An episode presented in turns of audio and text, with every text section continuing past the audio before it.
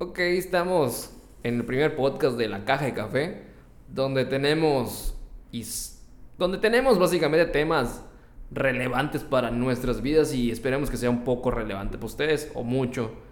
Nosotros somos tres chicos que tratamos de no de innovar, sino tener una plática amena entre nosotros. Más que nada compartir nuestras vivencias, lo que posiblemente hagamos.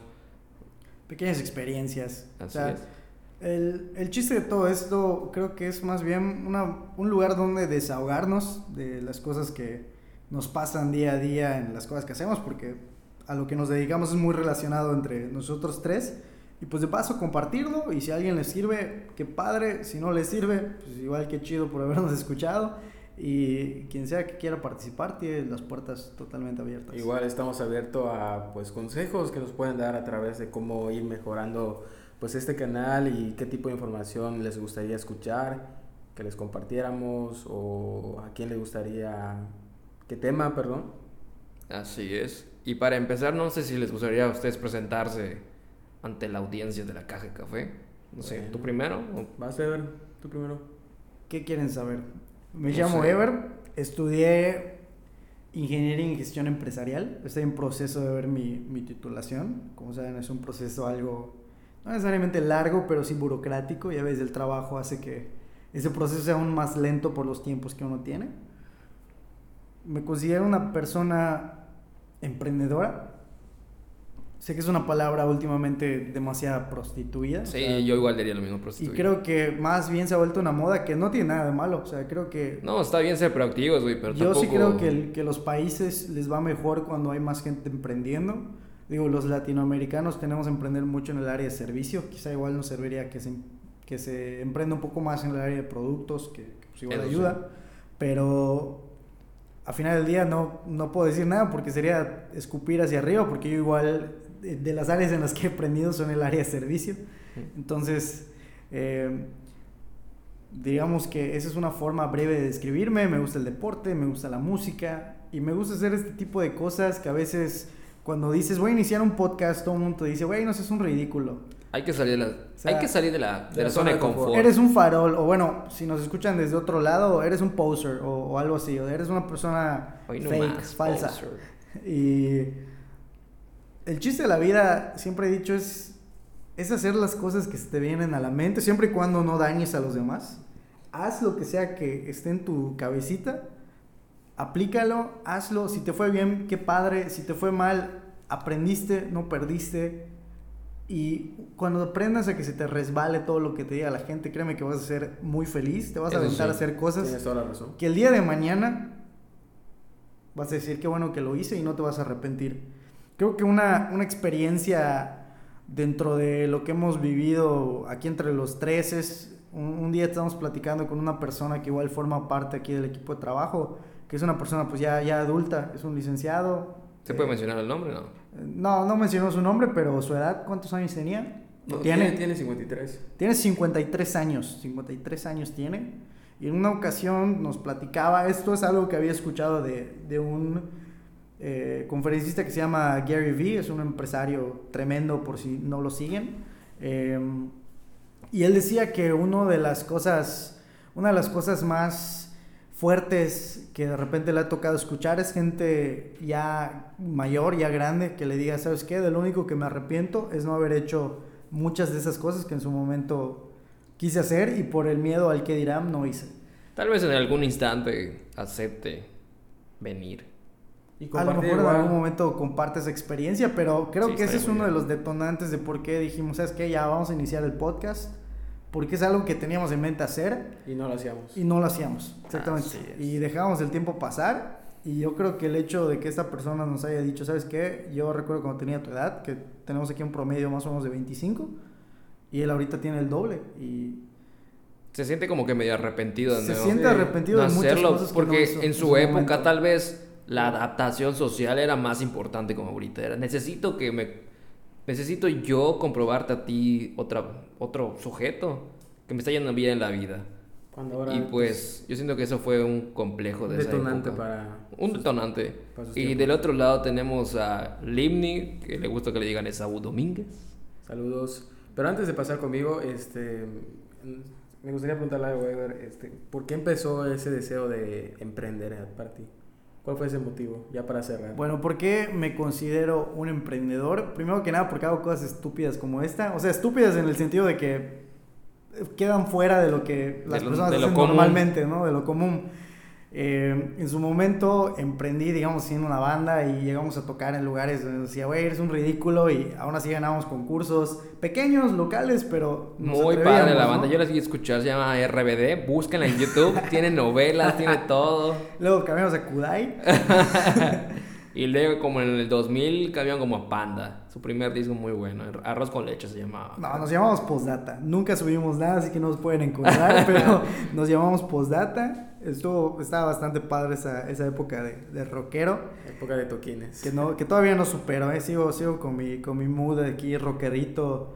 Hace rato estábamos escuchando Panda mientras íbamos por tacos. Entonces sigo en ese, sigo en ese, en, ese, en, esa etapa de mi vida. Eh, creo que me considero un emprendedor porque igual desde chavito, de cierta forma, creo yo que está en el ADN. Mi familia pues, me enseñó a trabajar. Me acuerdo que cuando estaba en la primaria me pagaban 20 pesos a la semana por lavar los trastes en la casa de la cocina económica que tenía mi abuela. Y de ahí en la, en la época de primaria tener 20 pesos era, era ser casi casi millonario. Sí, invitados a los cuates, pidan los chicharrones en el descanso. De ahí Después lo voy a pagar con la Me dediqué a vender tazos en la escuela, que en algún día igual todos en la primaria. Y luego ya en la secundaria... Cartas pues, de pues, cosas celulares, cosas así, ¿no? O sea, todo lo que encontraba en mi cuarto que ya no me servía, lo vendía. Me gustó el hecho de tener ese ingreso extra. extra que me ayudaba a tener cosas que otros amigos tenían que pedirlo o que simplemente no podían tener. Y ya una vez entrando a la carrera, inicié un puesto de comida, un pequeño, una pequeña cafetería, restaurantito si quieres llamarlo, porque vendemos comida. Y eso inició igual porque un día dije, ¿sabes qué? Se me está gastando el dinero. Me fui de mi pequeño rancho, de mi pueblo a la ciudad. Que por cierto es de Oshkushkap. Y la vida es más cara en Mérida, que es la capital de Yucatán. Entonces necesitaba un ingreso, creí que poniendo un negocio ya en forma me iba a dar dinero rápido y fue todo lo contrario, terminé trabajando gratis prácticamente un año, un año y tanto, pero afortunadamente y gracias a Dios las cosas se fueron dando y ahorita pues vamos creciendo poco a poco, llevamos seis años en, ese, en esa rama. Y fuera de eso pues he iniciado un par más de, de proyectos que todavía están relativamente bebés, pero pues ojalá y el día de mañana sean más grandes. Y dentro de todos los proyectos, este es uno que en lo personal me gusta, tanto hacer un, un, canal de YouTube de manera personal y compartir mis experiencias con las personas, como este que me da muchísimo gusto compartirlo con, con mis amigos, que se siente padre porque a veces este camino es un poco solitario, no sé si les ha pasado. No coincides con las ideas de los demás. No todo el mundo tiene la misma idea que tú. A mucha gente le das hueva, Bienvenida a la parte romántica. a mucha gente le das hueva, mucha gente... Creo que por eso estamos solteros los tres. Creo que por eso estamos solteros. O sea, literalmente sí me han dejado... Solteros, Casi casi por no tener tiempo, y lo entiendo. O sea, cada quien ve las, las relaciones de su punto de, diferente, vista. Diferente, una perspectiva diferente. Y creo que es un camino solitario, pero muy padre al mismo tiempo cuando te juntas con las dos, tres personas correctas. Y yo considero que estos amigos de aquí, Sammy y Livni pues son dos cuates que he conocido desde hace tiempo y, y, me da gusto que la vida nos haya hecho coincidir en cuestión de ideología. Y ahorita estamos aquí y les dejo con mi amiguísimo Livni Saúl para que les cuente un poquito igual de su chocoaventura es en este mundo. para ustedes. Es Domínguez. Eh. Bueno, pues yo eh, antes de iniciar esto, eh, yo voy a retomar un poquito a mis tiempos de niñez. Bueno, yo nunca crecí como una persona muy fácil de expresar sus ideas. Era muy tímido, muy inseguro. Para más o menos darle una idea, yo era como que pues, Introvertido. no, el más bajito de la clase. Ah, ok, ok, ok. El buleado. El, el, buleado, el más bajito. Ever era el bull, era el bullying. Yo era el buleado de todos. Como que el patito feo, el que pues se gustaba a la niña, pero nunca lo pelaba. Ya saben todo ese rollo, ¿no? Y ahora es un cisne. Y ahora soy un cisne. Y lo siguen sin pelar. Lo siguen sin pelar. No, pero para que se vean cómo eso influye un poco en la... en la autoestima. En la autoestima, en la relación. Yo pues nunca me creía capaz. Sí, siempre tuve ese deseo de... pues innovar, de hacer algo diferente, pero no me atrevía por lo mismo, por pues qué va a pensar la sociedad, que no mi familia, porque mi familia, gracias a Dios, eh, tengo una gran familia que siempre pues, pues me ha apoyado con mis locuras y cada cosa que se me ocurra hacer, siempre están ellos presentes, los cuales los agradezco. Pero sí, más que nada la sociedad y pues amistades que igual pues uno va pues alejándose más que nada porque pues no comparten, como decía Ever, tu mismo sueño y tu misma visión. Y bueno, ¿quién es Livni o quién es Esaú? Livni es un chavo pues apasionado por salir adelante, por superarse con muchos, este, muchas limitantes en su mentalidad que todos los días lucha con eso porque eh, es una persona que no cree, pero sigue batallando en esa parte para dominarlo y no ser dominado por su pensamiento. Entonces, esta persona le ha gustado siempre todo el movimiento emprendedor. Antes de estar aquí con mis, mis compañeros, amigos, cuates y toda la onda, yo inicié en redes de mercadeo como en el año 2017, fue allí cuando me empecé a dar cuenta y fue donde ahí hubo un cambio de, chip, de, chip, de mentalidad y de 180 grados. De Movistar a Telcel, papá. De lo que era antes a lo que era. No nos a lo que soy. Y de hecho, Ever es testigo, pues también lo acabo de conocer no hace mucho, pero nos hemos identificado bastante. Pero Ever sí me conoció en la prepa. Y en la prepa, pues otra cosa, creo que si te das cuenta, yo odiaba pasar, en, no sé. A, ver, cuéntanos tú desde. Pequeña pausa, pequeña pausa. Desde tu perspectiva, ¿cómo era en la prepa? Porque yo no sé. Mira, no convivía tanto con él porque no estábamos en la misma especialidad. Pero sí nos llevábamos no, bien. Sí estuvimos en la misma especialidad, no estuvimos en el... Ah, perdón, perdón. No estuvimos el, el, primer año, pero sí estuvimos en la especialidad que fue cuando más convivimos. O eh, era él y un par de amigos más que igual coincidíamos por la música, porque él igual, él igual toca instrumentos. Entonces, em, de ahí nos conocimos. Si era un chavo relativamente tímido con los demás, creo que cuando estaba en confianza se desenvolvía bastante bien, pero físicamente, físicamente, Livni era un palito para describírselos. Y obviamente no lo pueden ver, pero ahorita es un, es un chavo que ves y dices, ese güey está mamey. O sea, literalmente se metió al gym no sé cuántos años y ha hecho un cambio muy, muy radical en la forma en la que se ve. O sea, si tú ves sus fotos de prepa, ahorita no lo reconoces. Es sí, yo hace poco vi la, vi la foto y dije, ¿y ese dude quién es? Sí, pero se veía, sí te veías muy escuálido, déjame sí, decirte. Se veía muy diferente. ¿Han, ¿Han visto el, el, el, comercial de Palite Pam? De, de, la, de la Chevrolet. No, no, no. Donde es un palito, güey, alza algo y se quiebra. Así se ve. Algún día busquen allá Palite Pam. Estaba, estaba muy, flaco Livni y ahora, o sea, yo creo que sí tiene ese mejor estímulo. O sea, sí se le nota a una persona ya mucho más... Desarrollada. desarrollada, digo, aparte de las hormonas, ¿no? Que se inyecta. no, no es cierto, no es cierto. Eh, sí se ve una persona ya em, con un desarrollo en cuestión de, de la parte extrovertida, ¿no? Si antes era una persona muy introvertida, definitivamente me acuerdo cuando me invitó a redes de mercadeo que en ese tiempo pues igual yo tenía como que mi propia onda de otro lado, entonces no, no pude ser parte de eso. Pero sí, sí veía la forma en la que él se desenvolvía, la forma en que él imitaba a las personas, la forma en la que a él le iba dentro de esa, dentro de esa empresa. Y yo creo que sí ha sido un cambio muy grande, que aunque él estando aquí a mi lado, creo que todavía no se la cree. Yo creo que ya, ya está logrando eso. Se desenvuelve mejor a como lo conociste al principio. Sí, bastante. De hecho, mucha gente lo ah, dice. súper bien. Y eso no solo tiene que ver con este, el relacionarme, sino también en todos mis aspectos, tanto eh, mentales, físicos, porque cuando decidí, mi vida empezó a cambiar hace tres años, pero cuando decidí hacerlo sí fue un, un golpe drástico, porque como todos saben, cuando quieres cambiar algo es una decisión pues cuando tú tomas la decisión realmente, o sea, es, vas a darle con todo. Cambié un estilo de vida al cual estaba acostumbrado, me volví saludable, chico fitness, este, empecé a leer y en mi vida les prometo que todo lo que mi primaria, secundaria y la mitad de mi carrera había agarrado un libro para leer, o sea, lo odiaba. Era como casi analfabeta, si lo quieres poner. literal, porque no, no, no conocía palabras para expresar. eres la gente tóxica de tu vida. Era la gente Te veías un espejo y eres un inmundo. Ajá. Y entonces, pues todo fue cambiando. Y bueno, fue un proceso muy bonito. Y la verdad, yo estoy muy contento con lo que aprendí. En todo redes de mercadeo fue, para mí fue el inicio de todo lo que hoy estoy haciendo. Hoy le agradezco a mis líderes en esos tiempos, Julieta. Y Yaudel, los Manolo. Un abrazo, este, Willy, un abrazote. Will es tu primo, ¿no? Willy, mi primo, él fue el que me invitó igual. Y o sea, él bueno, es tu mentor.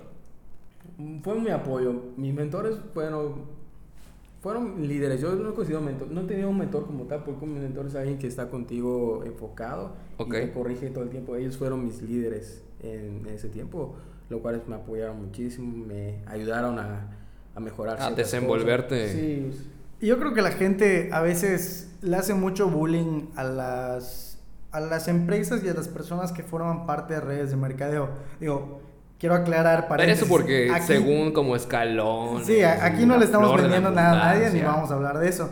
Simplemente toco esta parte porque sí he visto amigos que han ido de los dos lados. Por una parte se han ido en, en lo peligroso de estas cosas que es el fanatismo, que es ya como que mi vida gira en torno a esto y yo soy algo gracias a esto.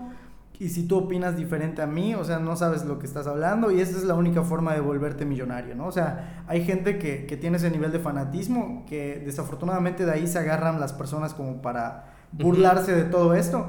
Pero igual he visto personas de primera mano que les ha cambiado la vida en un sentido positivo. Quizá no, no tanto económicamente que se vuelvan millonarios.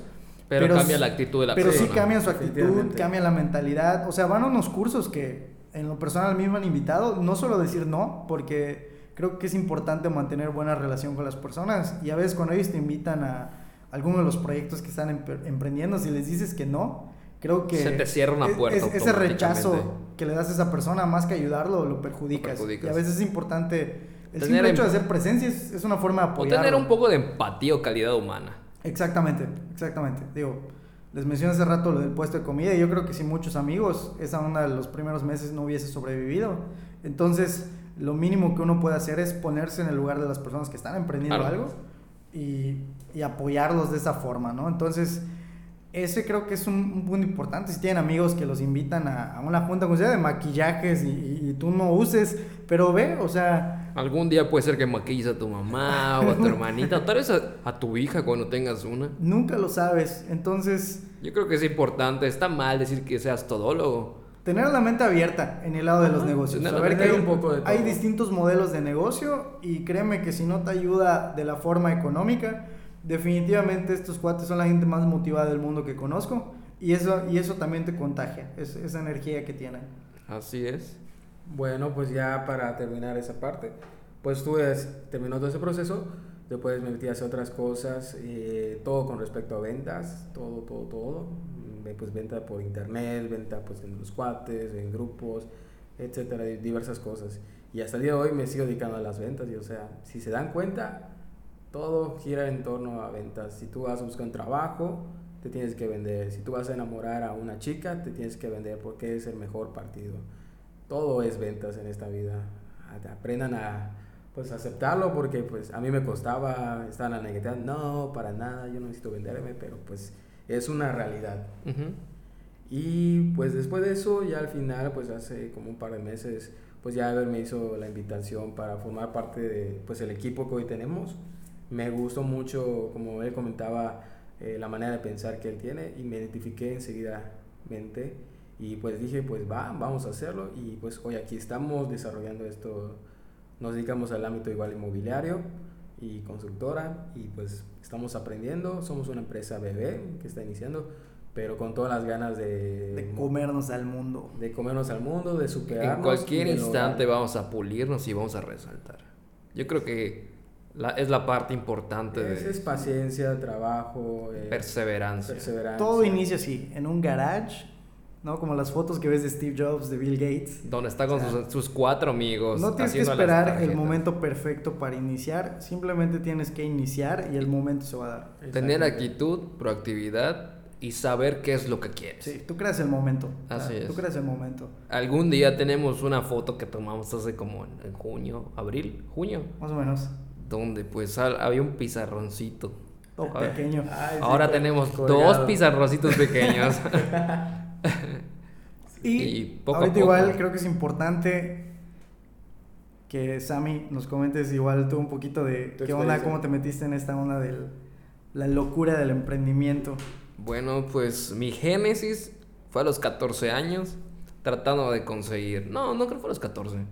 Igual que tú en primaria, vendía tazos. Mi único problema es que me excedí de goloso y hasta vendía las tarjetas de Yu-Gi-Oh de mi hermano. Sí. Cuando se llegó a dar cuenta, pues se molestó. Yo lo entiendo, me imagino que sí. Y ya mi emprendimiento legalmente, a mi edad, a los 14 fue trayendo carretillas de tierra roja, colarlas para volverlas finas y llenarlas. Son macetas, macetones para palmeras. Para, ¿Esto fue para qué? Para poder conseguir el detalle de una chica que era mi novia en su época. Eh, había un juguete, no juguete, un peluche, sí era un juguete. Porque quería una cosa, como tachirito, era un muñequito. Un tamagotchi. Un tamagotchi. El famoso tamagotchi, quería un tamagotchi. En su época a ella le me encantaba eso. Obviamente no se lo pude conseguir porque estaba como 1500 y dije, bueno, mínimo un peluchito de 300 pesos y una ida al cine. Bueno, pues para yo poder atraer ese dinero, percibirlo, tuve que hacer 6 horas de trabajo con las carretas y la tierra. Ahí fue mi primer trabajo. Mi segundo trabajo fue siendo mesero. Me levantaba a las 5 de la mañana y terminaba por ahí de las 2 de la tarde. ¿Ganaba bien? No. Pero pues era mi primer mi primera percepción de dinero que decía, wow. la primera chocaventura. Me puedo comer el mundo. ¿Te dejaban propina? A veces, a veces no. ¿Qué, qué, tipo de restaurante era o, o qué era? Eh, eran cazuelas. O sea, ellos pedían su guiso, yo con la comanda lo llevaba. Se lo entregaba. ¿Mande? Se lo entregaba, ¿no? Ajá, se lo entregaba. Ya llevaba el pedido, la comanda, me regresaban. Con el pedido llegaba, servía refrescos y era todo. A veces me, me veían con cara de. ¿Y tú, niño, qué haces aquí? Tenía como 17, 18 años. Pensaban, que estabas pidiendo comida. Ajá, es así. ¿Y ese güerito qué hace acá? Debería estar. ahí, nos, ahí nos va a vender unas rosas. mi segundo trabajo, mi tercer trabajo, perdón, fue en un telemarketing. Resulta ser que llegan los federales, el ejército, nunca estuvo de alta y robaban números celulares. No robaban, sino compraban Exacto, las carteras de números. O sea, no era legal la forma en que conseguían sus Exactamente. Ok. El caso es que llegaron los federales y, güey, si me queda aquí, me van a meter al bote. Y efectivamente resulta ser que el que era el dueño en Monterrey ya estaba reportado por lo de, no sé cómo, Cofaprix, Cofa algo, era algo de teléfonos de México. Ok. Que por llamar y, yo marcaba, ¿y tú por qué tienes mi número? Yo no sé quién eras. El caso es que el señor vendía paquetes de viajes. Yo vendía y nos explotaba. Quincenalmente nos daba dos mil pesos. Así, ¿Qué, sí. ¿Qué edad tenías en ese tiempo? Veinte. Hace como cinco años, ¿no? Pues sí, güey, todo 25. Aquí tenemos al matemático. Eh, después. Doctor en, matemáticas. y de los 21, ¿no? De los 21 hasta los 23 23, 24, estuve en una escuela de manejo. Iba en la mañana al trabajar y me iba a la... Perdón, en la mañana iba a la universidad y en la tarde me iba a trabajar. Y ya en la noche hacía mi tarea. Y hasta que llegué aquí. Fue un día que vi a Ever mandando un mensaje. Oye, ¿qué estás haciendo? Ah, no, pues, oye, puedo trabajar contigo. dije, ah, me dijo, Simón, vete. El caso es que le dije, presento contigo. Llegué, fue un jueves. Del jueves renuncié. Ah, no, te miento. Me preguntas. Antes estabas en otro lado. Estaba en otro lado, daba clases. o sea, de manejo daba asesorías.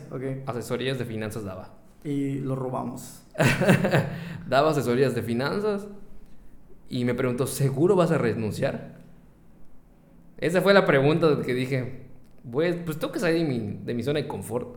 Renuncié, vine al siguiente día y ahí quedé. Y hasta ahorita aquí estoy.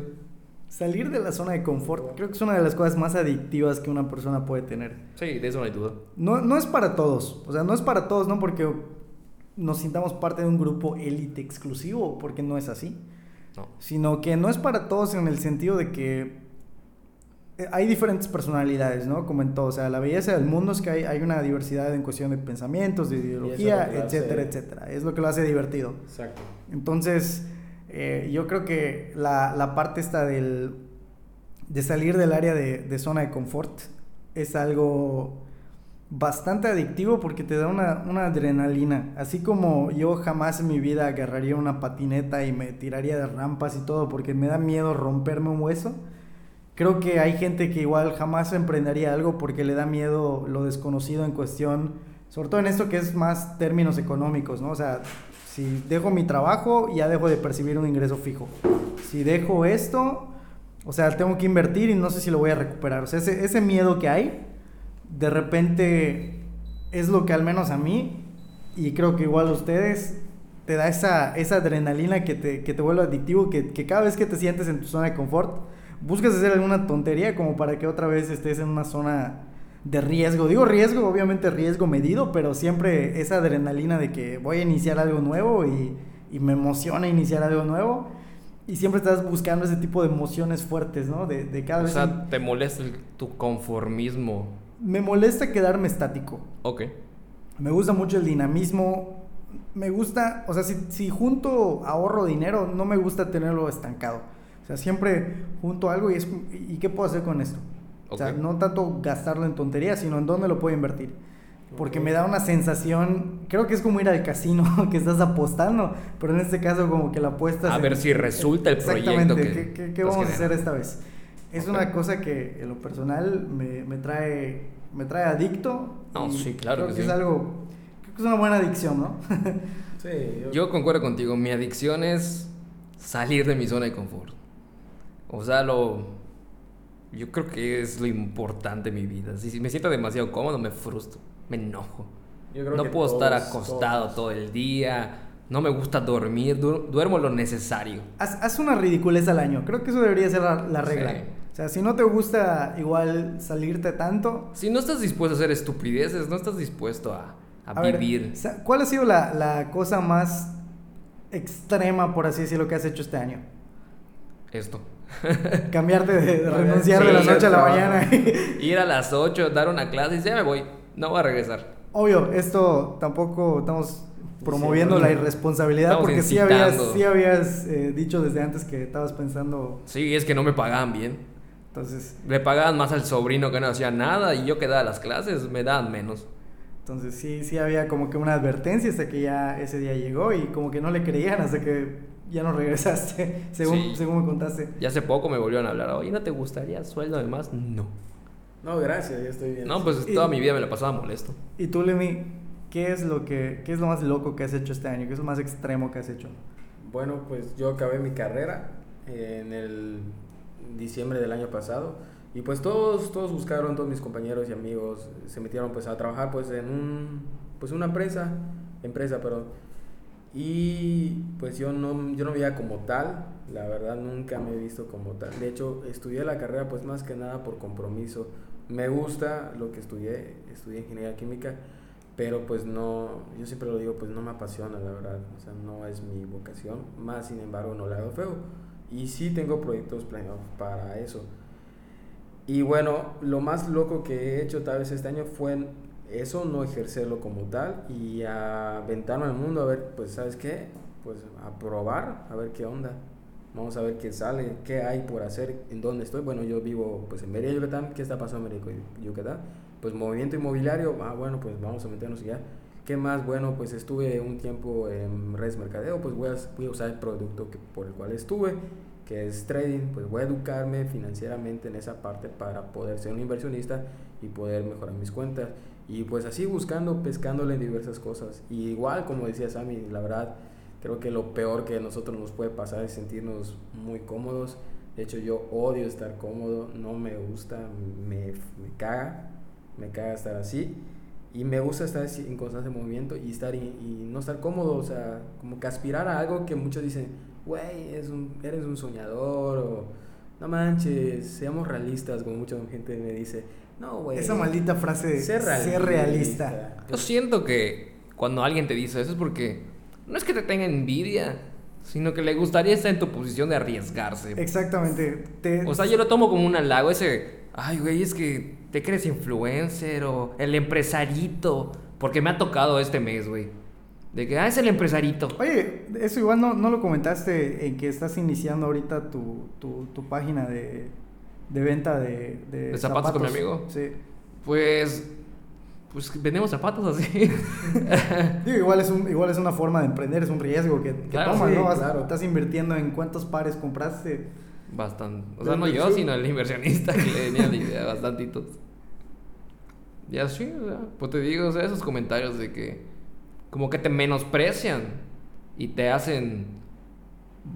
Es un reflejo de sus inseguridades. Digo, no soy, no soy psicólogo, Yo igual pienso... pero a mí sí me decían de repente que las personas que te hacen bullying, bueno, eso lo decían en la escuela por el tema del bullying y todo, de que deberías, o sea, deberías pensar de que la persona cuando viene y te ofende trata de no hacerle caso porque muchas veces No, al una persona contrario, que- hace caso, o sea... que- no, digo, cuando te ofende, cuando te Ah, ofende ok, ok, es porque a lo mejor en su casa está pasando un mal momento y eso Se como desquita. que lo acumula y lo desquita contigo. Y creo que a veces igual el hecho de que te digan, oye, es que eres, estás haciendo el ridículo, eres un empresarito, que, que, que ser más realista, que nunca vas a re- lograr lo que sea que, que tengas en mente. De cierta manera creo que me da tristeza porque creo que es una persona que en su momento personas importantes, llámale sus papás, eh, sus amigos, Amigos. le habrán dicho, sabes que tú nunca vas a lograr lo que quieres y se casó con esa idea y es una Sí, forma de mal, ¿eh? Entonces, O sea, te más que sentirme mal por mí, me siento mal por, Por él. por saber de que hay un trasfondo de, de por qué piensan así. Igual. Claro. Yo lo que he hecho es, pues, digo, pues simplemente no cambiarles la manera de pensar porque, pues, no les puedes cambiar su manera de pensar, pero sí puedes tomar lo mejor de lo que te dicen y simplemente, pues, ignorar y no dejar que perjudique sus pensamientos en tu manera de pensar, simplemente. Entonces, este, bueno, pues eso... Eso ha sido un poquito de nosotros. No somos las personas más interesantes del mundo. Yo, pero yo digo que si la gente que vea el podcast, tal vez lleguemos al podcast 100, van a notar el desenvolvimiento diferente. No somos locu no estudiamos para locución, no somos comunicadólogos, pero pues tratamos de desarrollarnos poco a poco. O sea, la gente que a mí me conoce sabe que soy muy necio. Y pues me imagino que pues tal vez vean el programa por, por Ever, Livni, Esaú Domínguez, o por mí. Y cada quien va a identificar la voz, es clara. Y esperemos que pues los divirtamos, sean un, un público Fijo, excelente. ¿no? Que, que- que nos Ajá. sigan, que no- nos sigan no tanto por la cuestión de, de tener likes o suscriptores o como sea que se maneje este mundo del podcast. Más bien porque es una comunidad que sabemos que no es la más enorme de todo el mundo. Sí, el podcast no se mueve mucho. Y como mencionamos hace rato, igual la parte del, emprendeduri- del emprendimiento es igual de cierta manera un camino relativamente solitario o, o es algo que de- no todo el mundo se atreve a hacer y no todo el mundo a veces entiende. Y el hecho de encontrar personas que nos escuchen o que participen en esto, pues nos hace formar una comunidad en donde entre todos nos podemos apoyar de una u otra forma. Entonces, lo ideal siempre es enfocarte en buscar algo en donde no afectes a los demás de una manera negativa, sino al contrario, si tú le traes a una persona contenido o valor a su vida, créeme que esa persona va a pagar por ello. Sí. Hablando ya en tema de negocios, ¿cómo, ¿cómo llegas a un millón? Eso creo que Carlos Muñoz lo decía.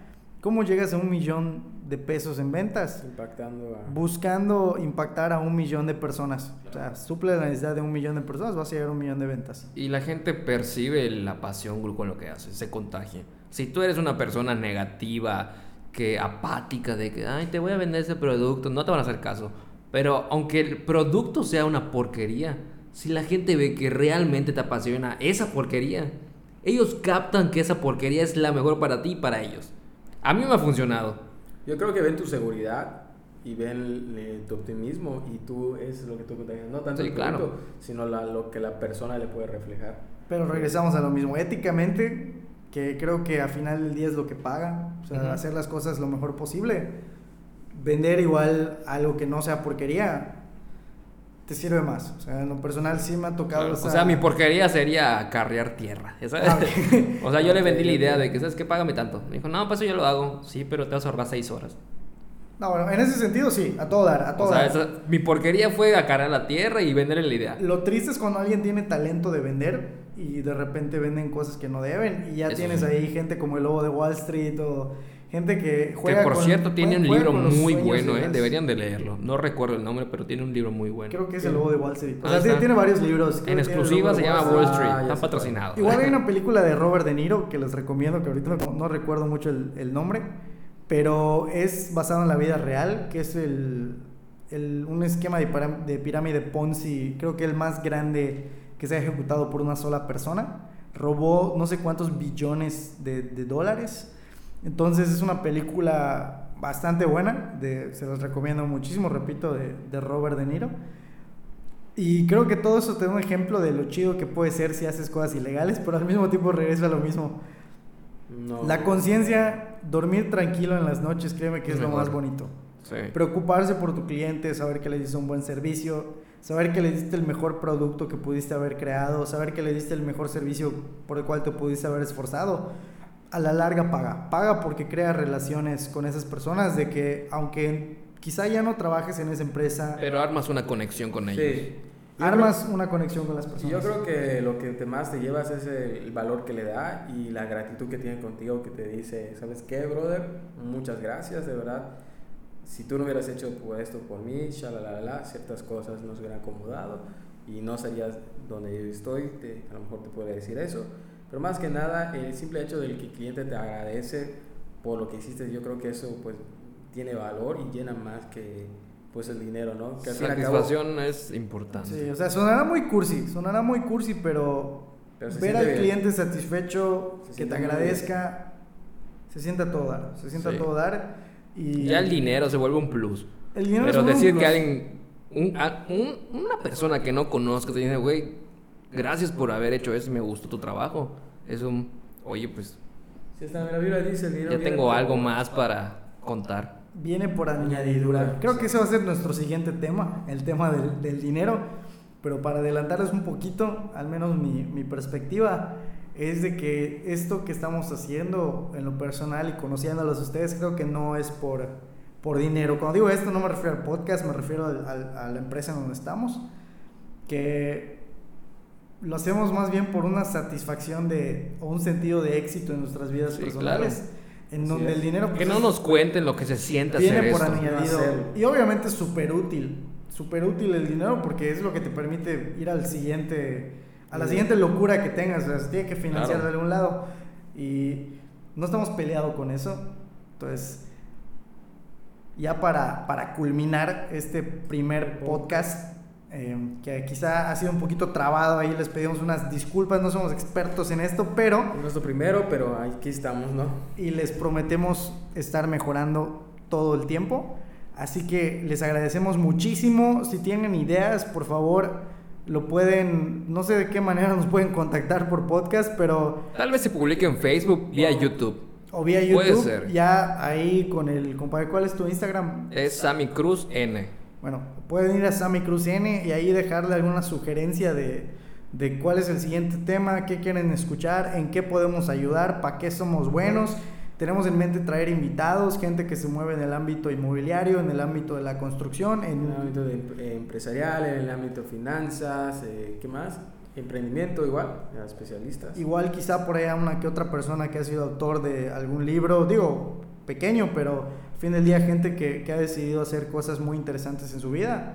Esperamos tenerlos aquí semana con semana y que esto les haya servido. Les agradecemos muchísimo. Tengan un excelente día. Recuerden que esto fue la caja de café y es muy importante que la comida, la música y el dinero es mejor compartiéndose con amigos. Muchas, gracias. Buenas noches y buenos días. Chao, chao. Bye.